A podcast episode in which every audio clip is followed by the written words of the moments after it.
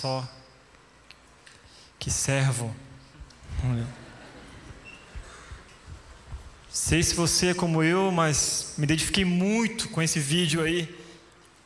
Talvez 2023 seu tenha sido algo parecido, alguma cena dessa aí na sua vida. De repente você pensou 2024 vai ser diferente. Foi e está começando tudo igual, e bate até um desespero, né? Essa música, tudo isso move muito a gente, mas essa série Organize Sua Vida tem a ver com, com isso, a gente aprender a organizar um pouquinho melhor a nossa vida. Então sejam todos bem-vindos à primeira série do ano, hoje a primeira mensagem. E juntos nessa série queremos explorar com vocês princípios bíblicos que vão nos capacitar, de fato, a como estabelecer um ritmo mais saudável para a nossa vida nesse ano de 2024. E eu sei, o nosso mundo é repleto de agitação, demandas constantes e talvez você já tenha feito seu planejamento para 2024 e percebeu que já está faltando o dia, apesar de ter um dia a mais nesse ano porque está uma loucura e o tempo todo essa correria é muito constante. A gente quer te mostrar como viver de uma maneira mais equilibrada, alinhada com os propósitos de Deus para a vida de cada um aqui. Então, esta série, que essa série não seja apenas uma experiência para você organizar a sua vida, mas também um grande marco de transformação, onde essa organização toda vai glorificar a Deus em cada detalhe. E eu não sei é, se algum de vocês estão aqui pela primeira vez, mas muitos que chegaram aqui na Red, em algum momento vieram numa série de mensagens, e essa série se tornou algo marcante para a sua vida. Então o pessoal fala, ah, eu comecei na Red na série é, Sala de Espera, outros na série Reconstruir, outros na série Machucados pela Igreja. Quem sabe, hoje é a sua série, né? organize a sua vida, e Deus te trouxe aqui hoje para te ajudar a começar o ano bem. Bom, nós estamos atualmente na temporada de premiações, como alguns chamam, e eu gosto muito. Hoje, por exemplo, não sei se você sabe, teremos o Globo de Ouro. Semana que vem será nomeado o melhor jogador do mundo. Mês que vem nós temos o Grammy, depois o Oscar. Mas um dos prêmios que são que é mais é, interessantes aí que tem e que eu acho mais divertido é um prêmio chamado Darwin. Não sei se você já leu algo sobre isso, se você já viu algo nesse sentido, mas o prêmio Darwin é concedido à estupidez humana. Então, assim, aquela pessoa que foi mais estúpida no ano de 2023 será premiado. Né? E geralmente as pessoas não recebem o prêmio porque elas morrem por ter feito algo estúpido. Esse é, esse é o prêmio Darwin. Né? E eu vou ler diretamente aqui um relato de uma notícia real para começar a mensagem de hoje. Eu quero ler porque é, não quero que vocês pensem que é uma história que eu criei, não, mas é uma história que o Cata criou e tal, quer compartilhar a história de pastor. Não, é a história verídica deste camarada aqui chamado Larry Walters, um dos poucos vencedores do prêmio Darwin que sobreviveu. Então ele ficou vivo depois da estupidez dele, e talvez você vai lembrar do padre do balão. Ele deve ter lido essa história também. E diz o seguinte: um dia Larry decidiu voar. Ele foi à loja local dos excedentes do exército da Marinha e comprou 45 balões meteorológicos e vários tanques de hélio. Os balões meteorológicos, quando totalmente inflados, mediriam mais ou menos um metro e meio de diâmetro.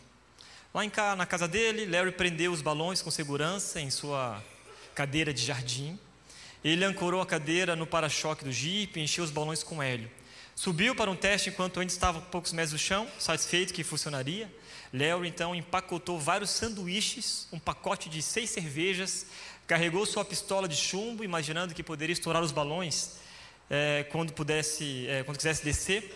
Então ele amarrou ah, tudo, inclusive a sua, a sua espingarda e as suas provisões. E o plano do Léo era flutuar preguiçosamente até uma altura de cerca de 9 metros acima de seu quintal para olhar a vista depois de cortar a âncora e voltar a descer em poucas horas. As coisas não funcionaram bem assim. Quando ele cortou a corda que prendia a cadeira do jardim, de jardim no jipe, ele não flutuou preguiçosamente até cerca de 9 metros. Em vez disso, ele disparou para o céu de Los Angeles como se tivesse sido atingido por um canhão. Ele não só não se estabilizou em 9 metros, ele se nivelou a 11 mil pés de altura, 3,5 quilômetros. Naquela altura ele não podia arriscar atirar em nenhum dos balões, porque senão ele ia despencar no chão. E aí ele ficou ali à deriva, com frio, assustado, por mais de 14 horas. Por fim, Larry se viu entrando no corredor, olha só, do acesso principal do aeroporto internacional de Los Angeles. Um piloto da United o avistou pela primeira vez. Ele ligou para a torre pelo rádio e descreveu como havia passado um cara armado sentado numa cadeira de jardim. E o radar confirmou a existência desse objeto flutuando a 11 mil pés acima do aeroporto. Os procedimentos de emergência do aeroporto entraram então em alerta total e o helicóptero foi enviado para investigar. E esse aeroporto fica próximo ali, fica bem no oceano, né? E a noite estava caindo e a brisa marítima começou a fluir. E, ele, e ela carregou o Larry para o mar. E cada vez que o helicóptero chegava próximo do Larry, ele, avança, ele empurrava mais ele para meio do mar, porque as hélices do, né, do, do helicóptero é, bagunçava tudo. E assim que a tripulação conseguiu então determinar a altura correta para que pudesse descer uma corda e então salvar a vida de Larry. Finalmente o helicóptero subiu até essa posição, várias centenas de metros acima de Larry, baixou uma corda de resgate. Larry agarrou-se à corda e foi levado de volta à costa. E a difícil manobra foi executada com perfeição pela tripulação do helicóptero e o Larry foi preso, obviamente, depois de tudo, principalmente por ter invadido o aeroporto internacional de Los Angeles. Né? Enquanto ele era levado algemado, um repórter enviado para cobrir todo aquele caso perguntou para ele, cara, por que que você fez isso? E ele olhou para o repórter com muita convicção e respondeu o seguinte: Um homem não pode simplesmente ficar sentado. Gente, eu não estou recomendando que você faça isso nesse ano, tá bom? Por favor, não tem nada a ver com isso.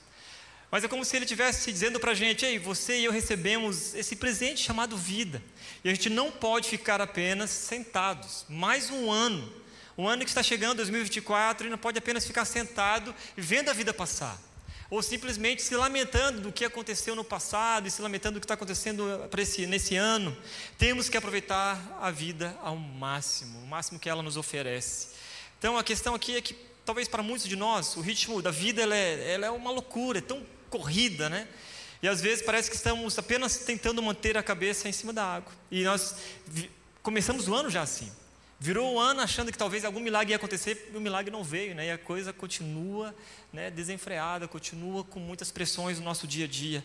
Eu quero te ajudar então a entender como, em meio à agitação da vida, podemos ter um ritmo de vida melhor, talvez mais saudável, uma vida mais significativa diante de tantas coisas que fazemos diariamente. Então, meu objetivo aqui não é diminuir a sua pressão e nem fazer com que é, revelar segredos para diminuir as suas ocupações, não, mas em meio às pressões, em meio às ocupações, como deve ser o nosso ritmo. E esse ritmo que Deus criou, olha só, foi Deus quem criou os ritmos. Deus criou os ritmos, vejam só. A Terra gira em torno do Sol, enquanto também gira em torno do seu próprio eixo. Esse é um ritmo. Ah, esses movimentos combinados resultam nas estações do ano e na sucessão de dias e noites. A Lua passa por um ciclo completo de fases ao longo do ano e cada ritmo desse trazem vida, criam saúde e estabilidade para todos nós. E quando você interrompe qualquer um desses ciclos ou qualquer um desses ritmos, né, pode levar a eventos realmente trágicos em nossa vida. A gente pode olhar para o mundo, a rotação da Terra, se estiver desligada por um pouquinho só, pode com que, fazer com que todos queimem ou congelem. Se as estações estiverem desreguladas, pode levar a uma colheita inteira desaparecendo ou queimando, perdendo o seu fruto. Isso às vezes acontece, a gente percebe isso. Então, da mesma forma, se ao abraçarmos uma vida né, de ritmo, também se nós não percebemos como nós devemos levar os ritmos da nossa vida de uma maneira mais saudável, pode regular os nossos relacionamentos, a nossa família a nossa própria vida pessoal. Então a verdade é que já estamos sujeitos a ritmos em todos os momentos da nossa vida. Então, se você tem um trabalho, você tem lá coisas a fazer. Se você está na faculdade, você tem coisas a cumprir. Se você tem uma família, teu ritmo familiar é de um jeito, e cada um de nós aqui possuem um ritmo diferente. Então, se nós não formos intencionais diante disso, vamos perceber que esses ritmos acabam nos influenciando e a gente passa mais um ano sem fazer nada daquilo que seria ou deveria ser prioridade na nossa vida. Pastor Felipe Santos diz o seguinte sobre isso: ele fala, ao invés de sermos influenciados pelo ambiente ao nosso redor, podemos intencionalmente estabelecer ritmos que impulsionem o nosso crescimento. Agora, se não fizermos isso, se não fizermos nada, né, se nós não ouvimos o Larry, o que acontece é que ficamos presos em ciclos sem sentido ao nosso redor, principalmente em ciclos que nos afastam de Jesus.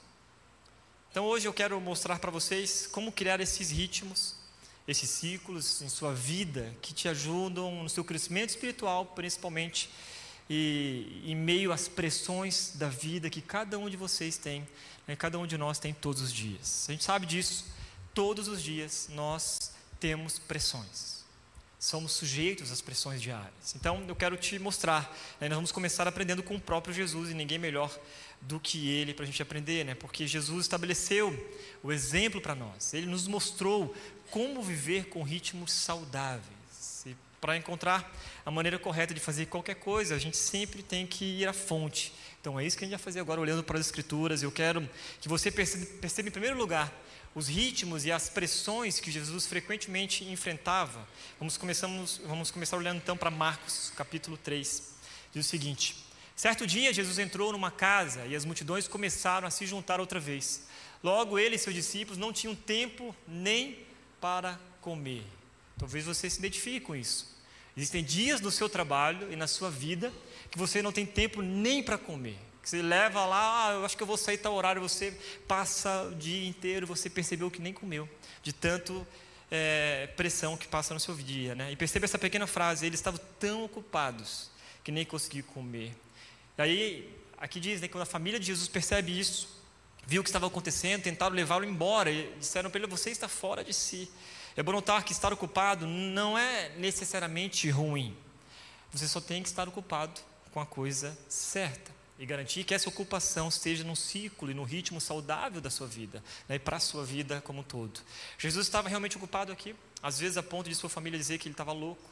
Então, há momentos em que, de fato, é apropriado viver um período assim que você vai estar ocupado mesmo, que vai ter pressão mesmo, você vai ter que dar uma acelerada, você vai ter que empurrar um pouco mais. E olha o que diz mais o outro texto. Jesus lhes disse: Vamos sozinhos até um lugar tranquilo para descansar um pouco, pois tanta gente ia e via que eles não tinham tempo nem para comer. Novamente, Jesus é, tenta sair dali. Ele disse isso porque havia tantas pessoas vindo que talvez não estavam nem conseguindo dar conta de tudo.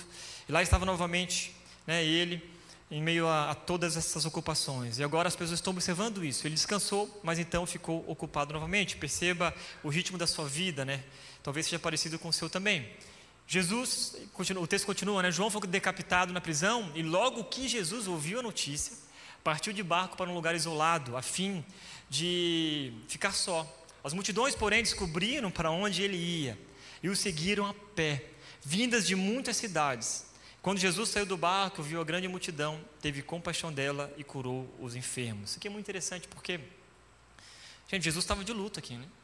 Jesus sabia que ele tinha que se lamentar, lamentar a perda do seu amigo, do seu primo. Então ele foi sozinho para um lugar, mas as multidões ouviram para onde ele estava indo e seguiram a pé de muitas cidades. Você imagina, né? Você pensa assim, uma pessoa muito famosa vai estar próximo de você, próximo da sua cidade, vai fazer algum show e arrasta multidões, e a pessoa vai lá, fica lá, espera. Imagina Jesus, a multidão sabendo quem ele era, operando milagres, maravilhas, cura, né, expulsando demônios. Então, ele movimentava muita gente de diversas cidades, e essa era a pressão que Jesus enfrentava constantemente. Jesus viu essa enorme multidão, desceu do barco, teve compaixão deles e curou seus doentes no meio de um luto. Que coisa é isso, né? E é bom notar que Jesus estava nessa mesma tensão que sentimos hoje. Havia momentos em que ele queria descansar e as pessoas o pressionavam para trabalhar. Havia momentos em que ele queria fazer a obra de Deus, os membros da família diziam: Ei, você está fazendo demais, está louco. Era uma constante puxa e solta, era uma constante tensão que ele tinha que navegar na vida. E essa tensão faz parte da vida de qualquer um de nós. Há momentos na sua vida que você tem que trabalhar um pouco mais, há momentos na sua vida que você tem que se esticar um pouco mais, há momentos na sua vida que você tem que estudar mais. E esse equilíbrio né, entre puxa e solta que vivemos diariamente, e olhamos para a vida de Jesus, ele também passava por isso. Então, estar ocupado não é necessariamente ruim, ser pressionado não é necessariamente ruim, mas, e principalmente essa mensagem de hoje, nós temos que notar a outra parte do que Jesus fez, o que ele fazia, apesar de todas essas ocupações. Né? Jesus sabia muito bem como equilibrar. Jesus viveu de maneira intencional, dedicando-se ao trabalho árduo. Sim, trabalhava muito, muito. Mas também possuía a habilidade de estabelecer ritmos que promoviam o florescimento de sua vida. E é óbvio que Jesus enfrentou mais pressões do que qualquer um de nós jamais enfrentará. É óbvio isso. Ele estava muitas vezes ocupado, muitas vezes exausto, muitas vezes cheio de tristeza, porque Jesus era Deus, mas era homem. Caminhava muito. Às vezes ele estava cansado. Às vezes ele estava, vivia essa tensão. Ele estava muitas vezes ocupado, ocupado demais. No entanto, ele também tinha ritmos intencionais que o fortalecia diariamente em sua jornada. E esses ritmos intencionais de Jesus, como o descanso, a oração, silêncio e espaço, não apenas o protegeram das demandas do ministério, que eram muitas, mas também o fortaleceram para enfrentar as pressões, mantendo-se saudável no meio delas. É sobre isso. Talvez hoje você não vai ouvir aqui dicas de como diminuir a pressão da sua vida diária. Você não vai ouvir aqui dicas de como diminuir o seu trabalho ou as suas ocupações, mas aprender esses ritmos intencionais através de Jesus, né, como descanso, oração, silêncio e espaço, para te proteger das demandas do trabalho, das demandas da sua família, das demandas da sua vida pessoal, para poder enfrentar as pressões e mantendo sua vida saudável. Eu quero explorar algumas passagens também de, do Evangelho de Lucas e mostrar isso para vocês. E a razão porque eu gosto desse Evangelho é porque Lucas, ele era um médico e talvez muitos de vocês já ouviram falar sobre isso. E parece que ele se concentrou intencionalmente não apenas nos momentos em que Jesus estava trabalhando muito, né, na sua vida ativa do trabalho, curando, operando milagres, mas também nos períodos de devocional e na frequência em que isso ocorria. Vejam só sobre esses ritmos intencionais de Jesus. Logo cedo, na manhã seguinte, Jesus retirou-se para um lugar isolado. As multidões o procuravam por toda parte e, quando finalmente o encontraram, suplicaram que não as deixasse. Jesus saiu, retirou-se para um lugar isolado. As multidões não falaram assim: Ó, oh, Jesus, beleza, trabalhou muito já, Jesus, vai para casa, vai descansar. Não, elas não estavam nem aí. Elas não estavam pensando se Jesus deveria descansar ou não, se deveria se retirar ou não. Mas Jesus, Jesus mesmo assim o fez. E elas ficaram desesperadas atrás de Jesus. Lucas capítulo 5, 16. Mas notícias a seu respeito se espalhavam ainda mais, e grandes multidões vinham para ouvi-lo e para serem curadas de suas enfermidades. Ele, porém, se retirava para lugares isolados a fim de orar. Todo mundo atrás de Jesus, Jesus se retirando para orar. Todo mundo atrás de Jesus e Jesus se isolando intencionalmente. Ele sabia que deveria ser assim. Ele sabia que deveria colocar isso na sua agenda, abrir espaço na sua agenda. Próximo texto de Lucas capítulo 6. Certo dia, pouco depois, Jesus subiu ao monte para orar e passou a noite orando a Deus. Quando amanheceu, reuniu seus discípulos e escolheu doze para serem apóstolos. Como vimos anteriormente, ele teve os momentos que nem conseguia comer direito. Mas o que o fortalecia nesses momentos era um hábito, esse ritmo de se afastar da multidão para dedicar tempo exclusivamente a Deus, o seu Pai. E sabe o que é interessante? Quando eu olho a vida para Jesus era Deus, né? Jesus é o Salvador do mundo, Jesus o, o, o, quem curava, quem operava milagres e maravilhas. Jesus se isolava para ter um tempo com o próprio Pai. Quem dirá eu você? a gente olhar para a nossa agenda, para o nosso espaço, o que a gente faz diariamente com a nossa vida? Desde que a gente acorda e desde que a gente dorme. Né? E aqui é interessante porque Lucas mostra que ele tinha uma das é, maiores decisões a tomar. Escolher os doze apóstolos, aqueles que iriam fazer parte do plano divino né, é, de redenção. E Jesus escolheu passar a noite toda orando a Deus antes de escolher quem iria caminhar com ele e transformar o mundo. E nós estamos aqui hoje por causa desses caras. Jesus escolheu passar a noite toda orando, e às vezes alegamos não ter tempo para orar.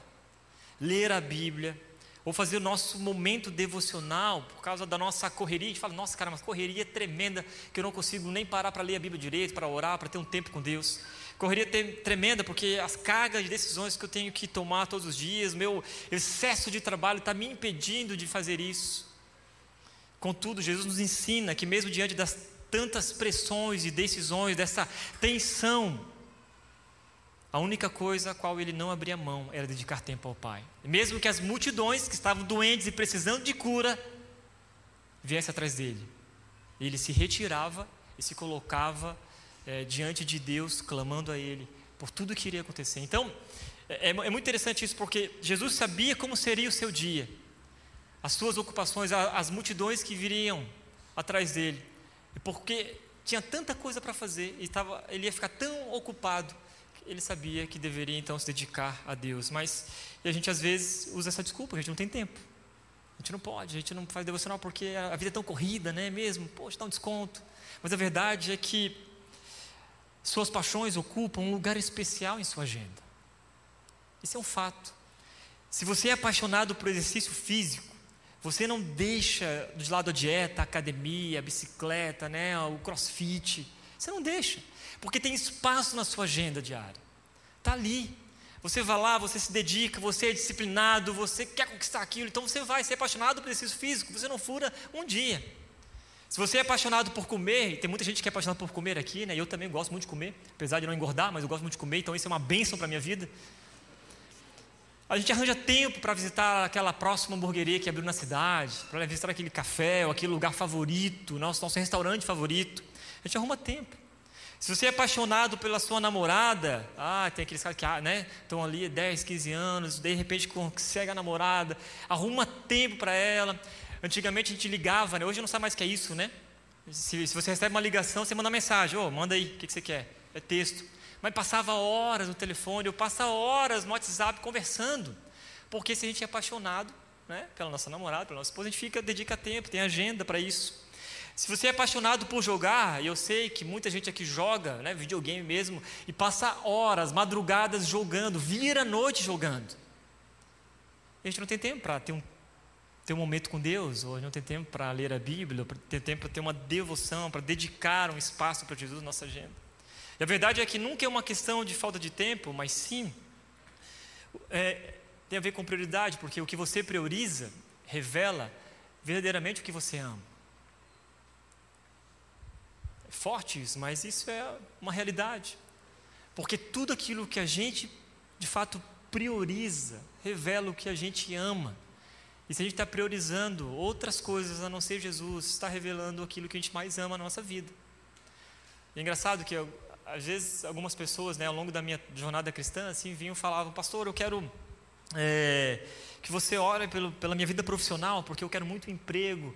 Eu estou lá, né, à beira de uma promoção e tal, poxa, eu queria muito, eu sei que, né, se Deus quiser, eu vou receber essa promoção, eu vou glorificar Ele e tal. A gente ora, Deus dá esse emprego, né, que, aquilo que Ele está pedindo, essa promoção que Ele também merece, tá, é um bom profissional. E de repente aquele cara que talvez não tinha um cargo de liderança, que não ganhava muito bem, recebe uma promoção, começa a ter cargos de liderança, começa a crescer profissionalmente, começa a ficar rico, tem dinheiro, e o que ele faz? Ele esquece de Jesus.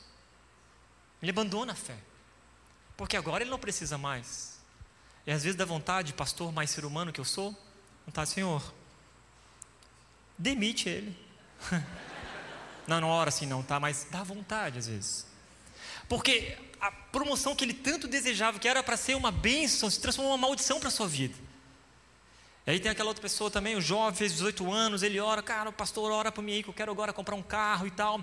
E se eu comprar um carro, eu vou levar todo mundo para a igreja dar carona para todo mundo e tal. Eu vou levar todo mundo. A cidade de Indaiatuba é pequeno mesmo, né? Tá, é pequena mesmo, então eu vou levar todo mundo para casa. Pode contar comigo, pastor. Não, a gente vai lá e ora e tal, né? O cara recebe um carro e o carro dele o leva para longe de Jesus. Que triste é isso. E dá vontade de novo. Fala, Jesus, envia os seus ladrões.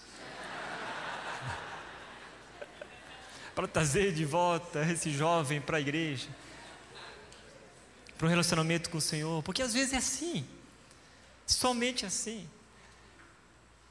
A gente faz isso com o nosso carro, às vezes com o nosso namoro, a gente, né, os jovens horas, aí ora, o cara está lá 10 anos, 15 anos na fila e orando muito, se dedicando, acontece a mesma coisa. Que Deus envia a namorada ou namorado, e ao invés de os dois crescerem em relacionamento com Jesus, estarem mais próximos de Cristo, se afastam de Deus. Gente. Isso não é uma história, é, é, assim, um conto de fadas, isso acontece todos os anos, diariamente. Porque nós deixamos a prioridade máxima de lado, que é buscar a presença de Jesus todos os dias. E o que você prioriza revela verdadeiramente o que você ama. Você não precisa deixar Jesus de lado porque você está com pressão no trabalho, ou porque você está com mais ocupações, ou porque você está com mais responsabilidades. É o contrário.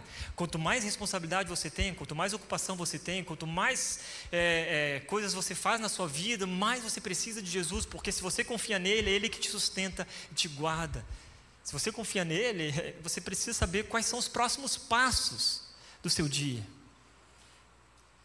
Vamos ver agora então esses ritmos intencionais de Jesus. Olha só, quando os apóstolos voltaram, contaram a Jesus tudo o que tinham feito. E em seguida, mais uma vez, Jesus se retirou para a cidade de Betsaida e a fim de estar a sós com eles. Lucas capítulo 9, versículo 10. Então ele se afastou silenciosamente com, com eles em direção à cidade.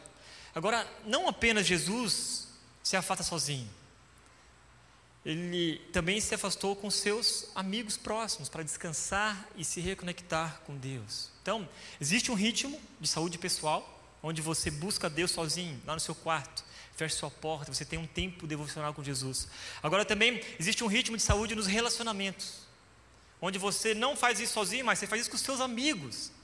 E que você não só sai para fazer resenha e jogar conversa fora aleatoriamente, mas que você se conecta com seus amigos e fala, cara, vamos aprender mais de Jesus, você se encontra com eles. Olha o texto que diz: certo dia, Jesus orava em particular, acompanhado apenas dos discípulos. Ele lhes perguntou: Quem as multidões dizem que eu sou? Mais uma vez, Jesus sozinho com seus discípulos, orava em particular junto com eles. Depois, certo, é, cerca de oito dias depois, Jesus levou consigo Pedro, João e Tiago a um monte para orar. Algumas das viagens que Jesus realizou com seus amigos eram voltadas para o trabalho, eram voltadas para ensinar liderança, eram voltadas para o auxílio ao próximo. Outras vezes, as viagens com os amigos tinham como foco exclusivo crescimento espiritual a conexão com o Criador. Jesus tinha esses ciclos intencionais. Ele não deixava a vida levar, não, ele era intencional nisso. E por fim, Lucas capítulo 22. Então, acompanhado de seus discípulos, Jesus foi, como de costume, ao Monte das Oliveiras. E ao chegar, disse: Orem para que vocês não cedam à tentação. Jesus tinha um lugar preferido, eu gosto muito disso aqui. Diga-se de passagem, um canto muito especial. Se você gosta de Israel, tem gente que já foi, já conheceu o Monte das Oliveiras, o monte está lá, você pode conhecer o lugar preferido de Jesus. Se você quiser realmente ir lá, pode ir. Esse Monte das Oliveiras era um lugar de oração, era um lugar de tranquilidade. E ele não é que era um lugar especial ou que dali tinha algum poder. Não, não tem a ver com isso. Mas era um, um canto especial onde Jesus se dedicava, onde ele se afastava, como de costume. Eu acho isso muito legal como de costume, porque ele ia ali várias vezes. Era o seu canto preferido. Então não tem a ver com isso. Tem gente que fala assim, nossa, vamos lá no monte orar porque lá a oração é mais poderosa. Não tem a ver com isso. O poder da oração está quando você se conecta com Deus, independente do lugar onde você está. Mas o, o que Jesus está dizendo aqui, ele tinha um lugar preferido, um espaço. Ele criava essas oportunidades, lugar para se conectar com Deus. É onde ele recarregava para a agitação da vida. Se você vai viver uma vida agitada, você tem que saber como descansar intencionalmente.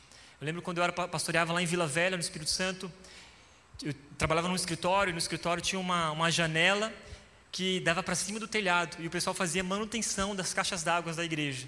E eu vi o pessoal subindo lá, e eu falei, nossa, esse lugar deve ser legal, a vista deve ser boa.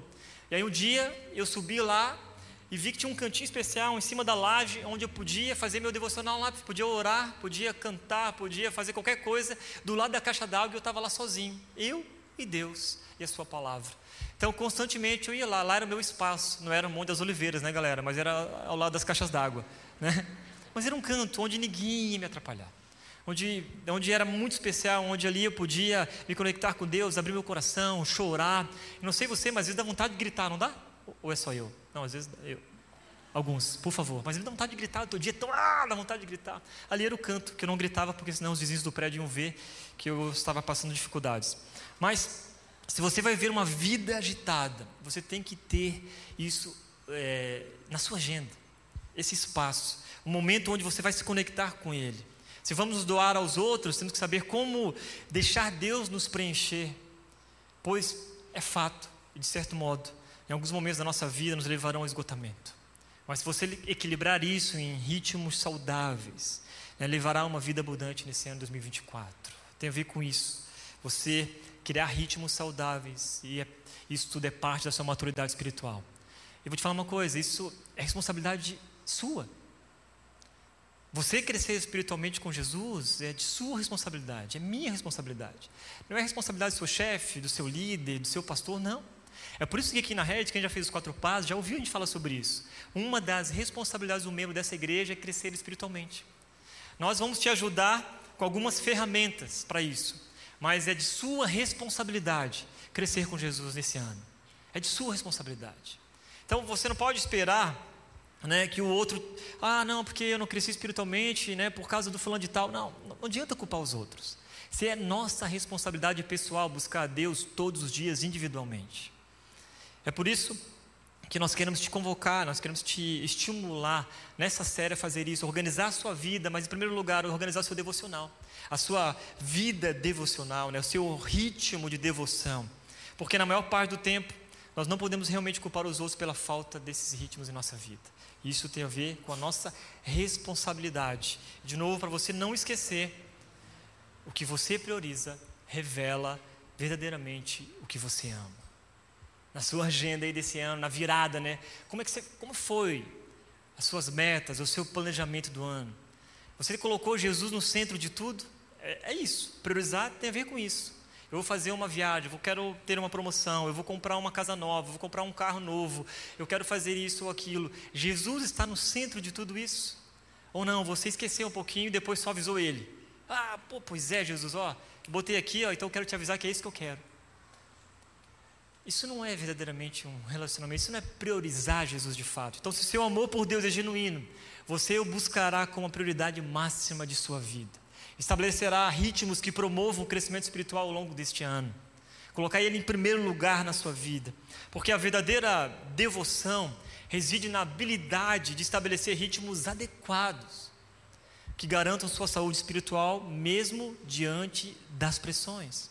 Então, a verdadeira devoção não está apenas em realizar atividades espirituais ou vir num culto, mas também estabelecer ritmos adequados que assegurem a saúde espiritual diante das pressões da sua vida.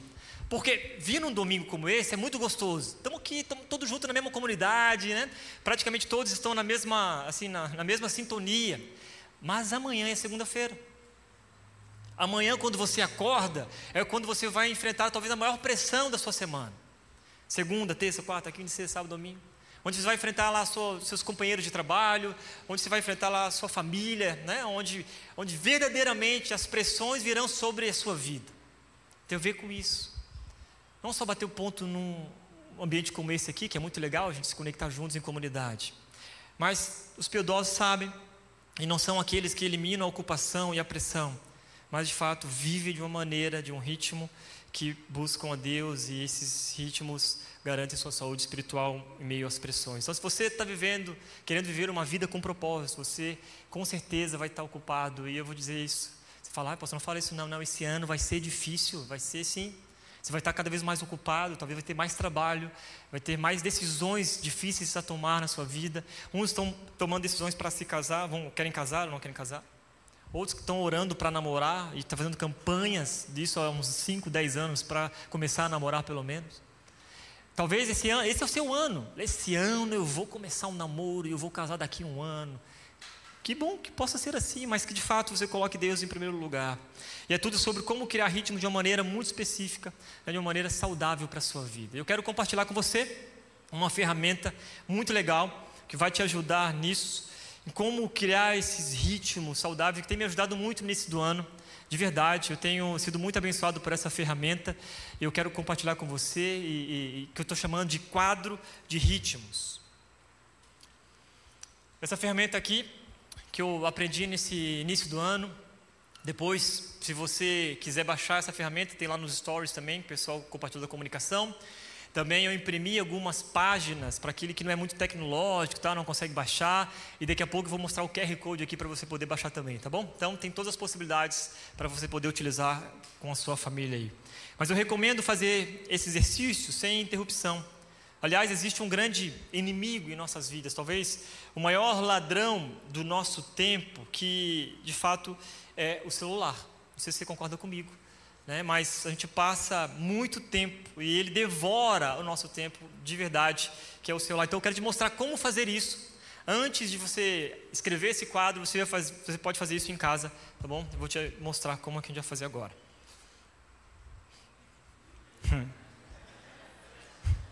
Estou chamando isso aqui de prisão de celular. Tá bom? Aqui, ó, a gente coloca ele aqui, vai ficar preso aí. Sempre que você fizer a tua teu devocional, teu tempo com Deus, achar o, o, espaço, o local adequado onde você vai se reconectar com Jesus, né? Você coloca o teu celular, celular na prisão, cara, de verdade. Deixa ele de, ele de lado, né? Se for necessário, você pode prender ele aqui, sabe?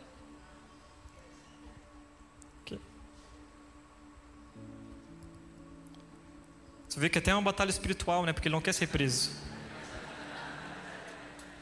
Entendeu?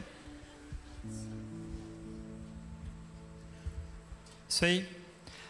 Não sei se você já teve essa experiência, está lá orando e buscando a Deus e tal, agora vou me conectar com Jesus e tal, e de repente escutam um. É? é, o capeta está ali. Daí você fica naquela assim, olha ou não olha? Olha ou não olha? O que, que a gente faz? A gente olha, cara, a gente é muito ruim, né? A gente ora, olha, a gente olha, porque a gente fica, ai meu Deus, e se for importante? Olha só, se for importante, ele está dizendo, cara, o meu momento com Jesus talvez não seja tão importante quanto aquela mensagem. Daí a gente vai ver a sua mensagem da Tim dizendo que o nosso bônus acabou. Prende. Depois o Abner vai me ajudar colocando os códigos para salvar o celular. A gente tem que prender o celular. E às vezes a gente está ali, né? Tipo, agora, não, agora vai dar certo. Você vai escolher o teu canto, o teu lugar. E não adianta fazer isso no meio da sala, com os filhos correndo também. Não sei se você já tentou fazer, ler a Bíblia, fazer né, o teu devocional no meio dos filhos ali. É uma doideira. É até legal falar, ah, vamos ler um pouquinho, ler junto com eles. Mas o seu momento com Deus é o seu momento com Deus, cara. Então você pode deixar tudo de fora tudo que for tecnológico, tudo que for te atrapalhar e roubar o seu tempo, você deixa de lado e prende ele na cadeia aqui. Ó. Não seu filho, tá? Por favor, não prenda seu filho. Mas você vai escolher um horário onde você vai dizer, cara, agora é meu momento com Deus e nada vai me atrapalhar. Esquece pode vibrar. Melhor, desliga, coloca no offline.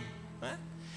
E aí não vai ter gente te ligando, incomodando. E às vezes você fica, recebe aquela ligação, número não identificado, você fala, não, ou é da cadeia, né, ou é do Itaú, então eu vou deixar aqui mesmo. Deixa ali, cara. Tem o teu, teu momento. Ao escrever um quadro como esse, dos ritmos, que eu vou mostrar para vocês como é que eu fiz lá em casa. Ao ter teu momento com Deus, lendo a palavra e pedindo para que Ele fale com você, é um momento especial. Teve um dia que uma pessoa falou para mim assim: Olha, quando eu vou fazer meu momento com Deus, momento com Deus, eu vou na minha varanda, coloco uma cadeira ali sozinho. É uma loucura. Eu imagino que Jesus está ali sentado do meu lado. Mas Jesus está, né? Ele está em todos os lugares. E acabei de ouvir agora, nosso voluntário aqui foi, pastor, ouvi você falando sobre o cara da cadeira, eu sou Uber. E quando eu entro no meu Uber, eu falo, e aí Jesus, bora para mais uma rodada? E ele fica falando com Jesus ali do lado dele, porque Jesus está ao lado dele, fazendo Uber com ele. Quantas vezes você convida Jesus para estar com, ao seu lado no seu trabalho, né, começando o seu dia, se desenvolvendo naquele tão no meio de tanta pressão que virá. Você vai vender, você vai fazer um monte de coisa, mas será que Jesus está contigo ali? Vai jogar bola, né? Tem gente que deixa Jesus do lado de fora. Joga bola, Jesus, agora é a minha hora de jogar bola, fica do lado de fora. Quero te mostrar como é que funciona esse quadro. O que eu fiz, né? Dividi aqui então três colunas: pessoal, casamento, filhos. Você fala assim: ah, pastor, mas eu não tenho filhos. Gente, usa né, a sua habilidade criativa e inteligência e dizer: tá, filhos eu não tenho, então vou colocar outra coisa aqui. Ah, não sou casado ainda, então aproveita, bota aqui, né? Estou encalhado há tantos anos, Jesus, por favor. Né? Coloca no diário e aí você ora todo dia por isso. Então você vai, tem liberdade para mudar o quadro, mas no meu caso, pessoal, casamento e filhos. E diariamente eu, eu coloquei aqui na minha meu ritmo né, diário, meu devocional em primeiro lugar, porque eu sei que todos os dias serão dias difíceis. Então, primeira coisa eu quero buscar Deus, fala Deus, é, eu estou aqui diante do Senhor porque eu preciso de Ti. Meu dia não será fácil, eu sei que vai ser punk. Então vamos bater aquele papo, por favor, me fortalece, me ajuda, é, me dá forças para passar por exercício físico. Eu jogo bola uma vez por semana, mas eu preciso fazer mais, né? Sedentarismo está aí, né, gente? Jejum de celular, porque, cara, a gente passa o tempo todo aqui no celular. Isso aqui, de fato, às vezes, em vez de ser é, bom para nossa vida, está sendo ruim. Então, chega em casa, fica ali batendo papo. Às vezes, você conversa com a esposa via WhatsApp, está do lado. É, olha só. Olha esse meme. né? Tipo, entendeu? Não que isso, é, que isso é mal. Eu gosto de memes, gosto de compartilhar as coisas com minha esposa, né? A gente ri junto, né? Aquele, aquele, fingir que está rindo dos vídeos que é só ela rir, sabe? Tipo, é legal, né? Mas, poxa, bota o celular na prisão e vai conversar com a sua esposa, entendeu? Vai ter tempo com ela. E aí eu coloquei aqui com a Marina, né, a nossa oração diária, recapitulação diária também, ver como é que foi o dia dela, como é que foi, compartilhar nossa vida com nossos fi nossas filhas, jantar juntos, o ponto alto e baixo do dia. A gente pergunta qual foi o seu ponto alto, é, é, alto do dia, qual foi o seu ponto baixo. A Bela ainda não consegue responder, você só fala, ah, a gente fala, que bom filha, que bom para você, é filha, amanhã vai ser melhor, tá bom, né? É, e, e, agora tá no, a Marina está desmamando a Bela, né? E, e, ela só fala mamar, não tem, não tem mamar, não tem mamar. Então o ponto baixo dela do dia é não tem mamar. Devocional com nossas filhas todos os dias. E tem dias, gente, que eu chego destruído em casa, de verdade. Eu falo, tomara, né? Que se ela, será que a Carol vai querer fazer devocional juntos? Ela está lá me esperando. Eu estou acabado, de verdade. Eu falei, meu Deus, agora eu tenho que ainda ler a Bíblia, interpretar para ela, orar, fazer todo o processo. Sim, é importante. Porque se de fato a gente prioriza Jesus, a gente quer que nossos filhos também priorizem, a gente precisa ser o, o exemplo máximo para eles. Então a gente vai lá com a Carol, a gente lê a Bíblia, a gente já leu Agora está terminando de ler o Novo Testamento, já lemos metade do Antigo Testamento, e tem texto um cabeludo, né? Tem texto que não é nem para a idade dela. Pai, o que, que, é isso, pai? Ah, filha, com 18 a gente, a gente te explica. É, a gente está ali, entendeu? Memorizando os textos bíblicos é importante. A gente tem um hábito é, durante os últimos três anos Todos os dias a gente lê um versículo com a Carol, então a gente separou cada ano sete versículos para falar todas as semanas, todas as semanas. Então a Carol até agora já decorou 21 versículos, talvez mais do que eu, eu decorei assim muito tempo da minha vida. É um hábito de ensinar a palavra de Deus. Semanal, descanso, é importante descansar, pequeno grupo. Você vai estar ocupado, eu sei, os desafios do seu trabalho também serão gigantescos, mas não abra mão do descanso. Não abra mão do seu pequeno grupo, onde você pode conectar com pessoas que talvez estão vivendo as pressões que você também está vivendo.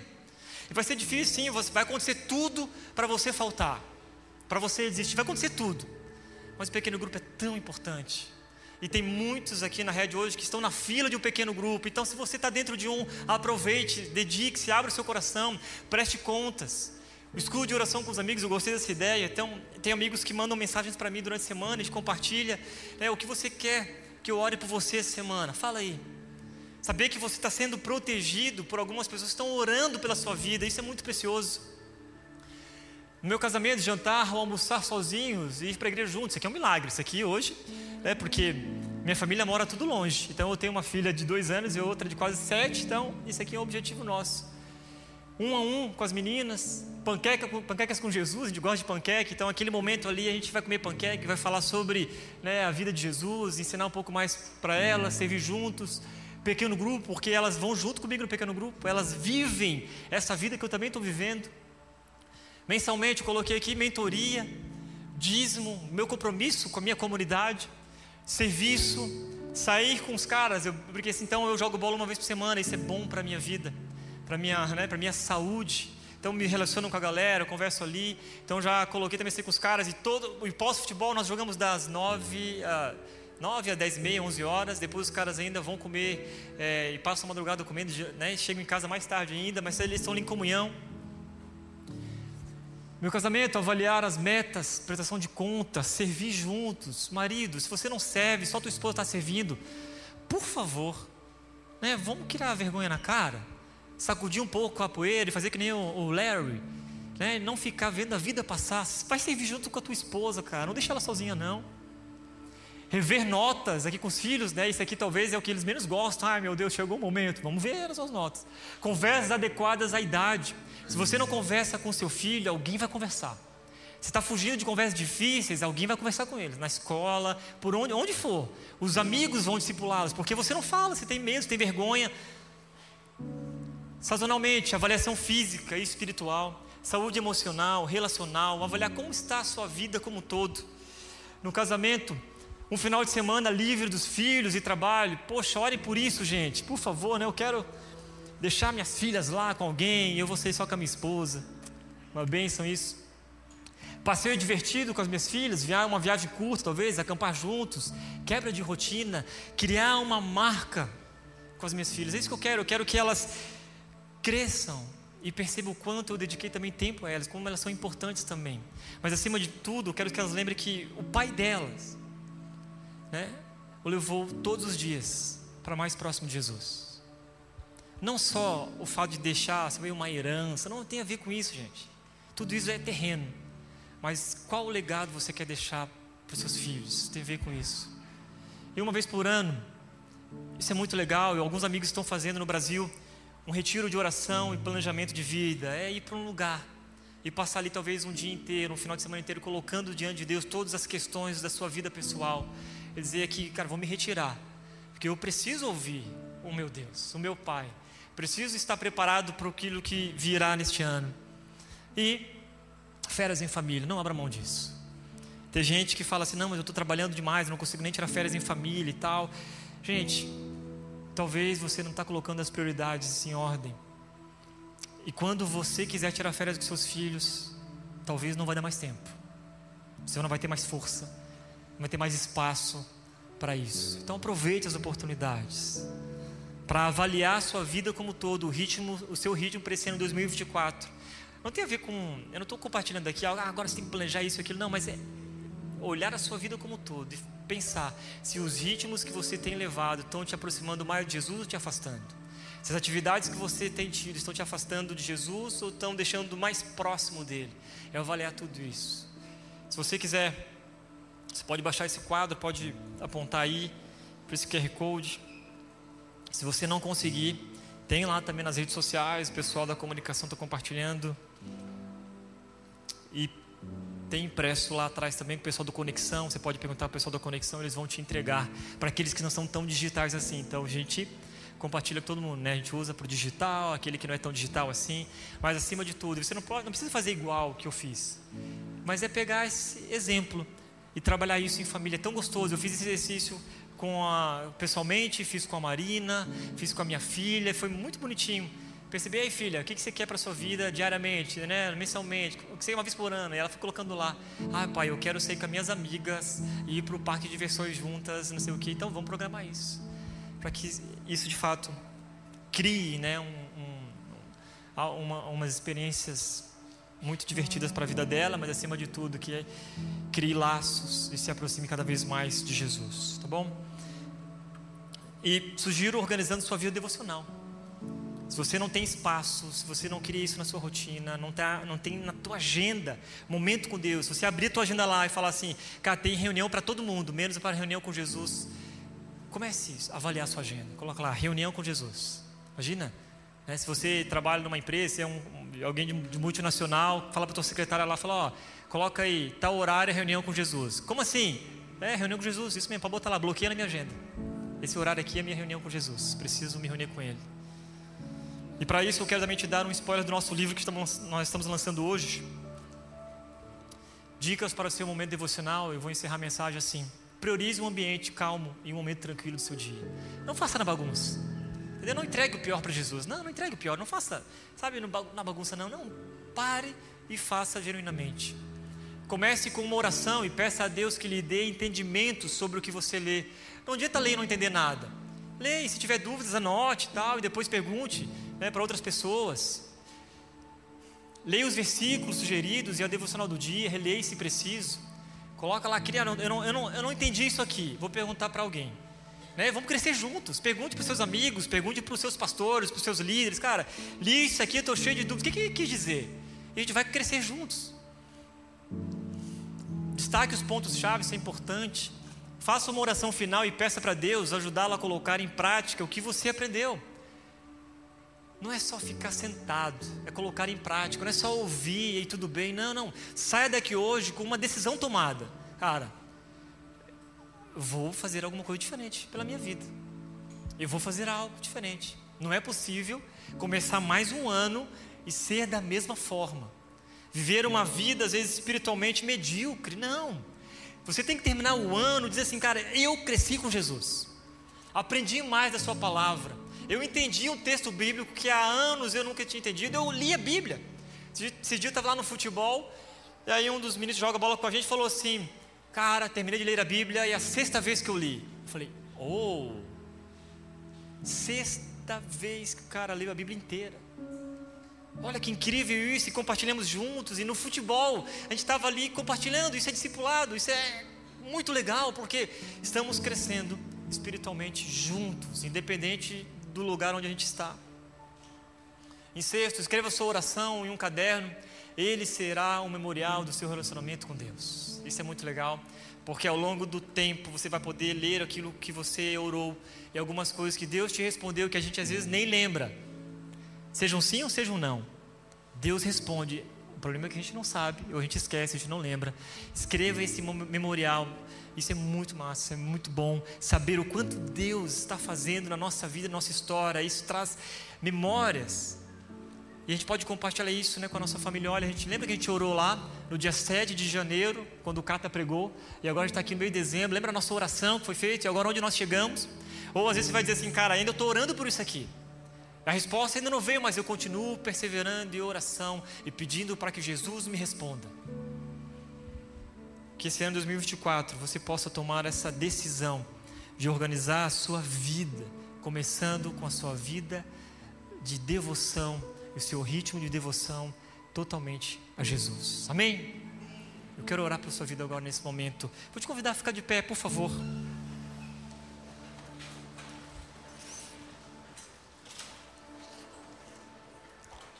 Eu disse que essa é uma decisão pessoal. Então, onde você está individualmente, coloca a tua vida diante de Jesus. Fala, Jesus, eu estou colocando aqui minha vida diante do Senhor agora, Deus, porque eu preciso de algo novo. Eu preciso organizar melhor a minha vida espiritual. Está uma bagunça. Passei o ano, talvez, de 2023, você pode né, dizer aí para Jesus, seja sincero com Ele. Mal li a Bíblia, mal orei, e ainda quis que algo acontecesse. Fala para Jesus, seja sincero, fala, Deus, mas esse ano de 2024 eu quero fazer diferente, começar de pouco a pouco. Um passo de cada vez, pequenas porções. Você pode começar com cinco minutos diários, dizer, Jesus, eu estou aqui, Senhor, nesses cinco minutos, colocando a minha vida diante de Ti, antes de começar meu trabalho, antes de sair de casa. Antes de você pegar o teu celular, ao acordar, Faça a sua primeira oração a Jesus e fala: Jesus, eu estou aqui orando, Deus, porque hoje meu dia vai ser complicado.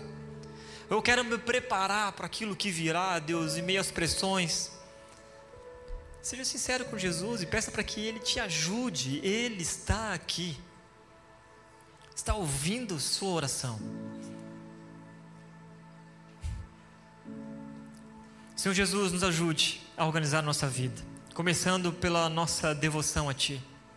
Que a gente possa perceber, a Deus, o Senhor em todos os detalhes, em cada momento da nossa vida diária.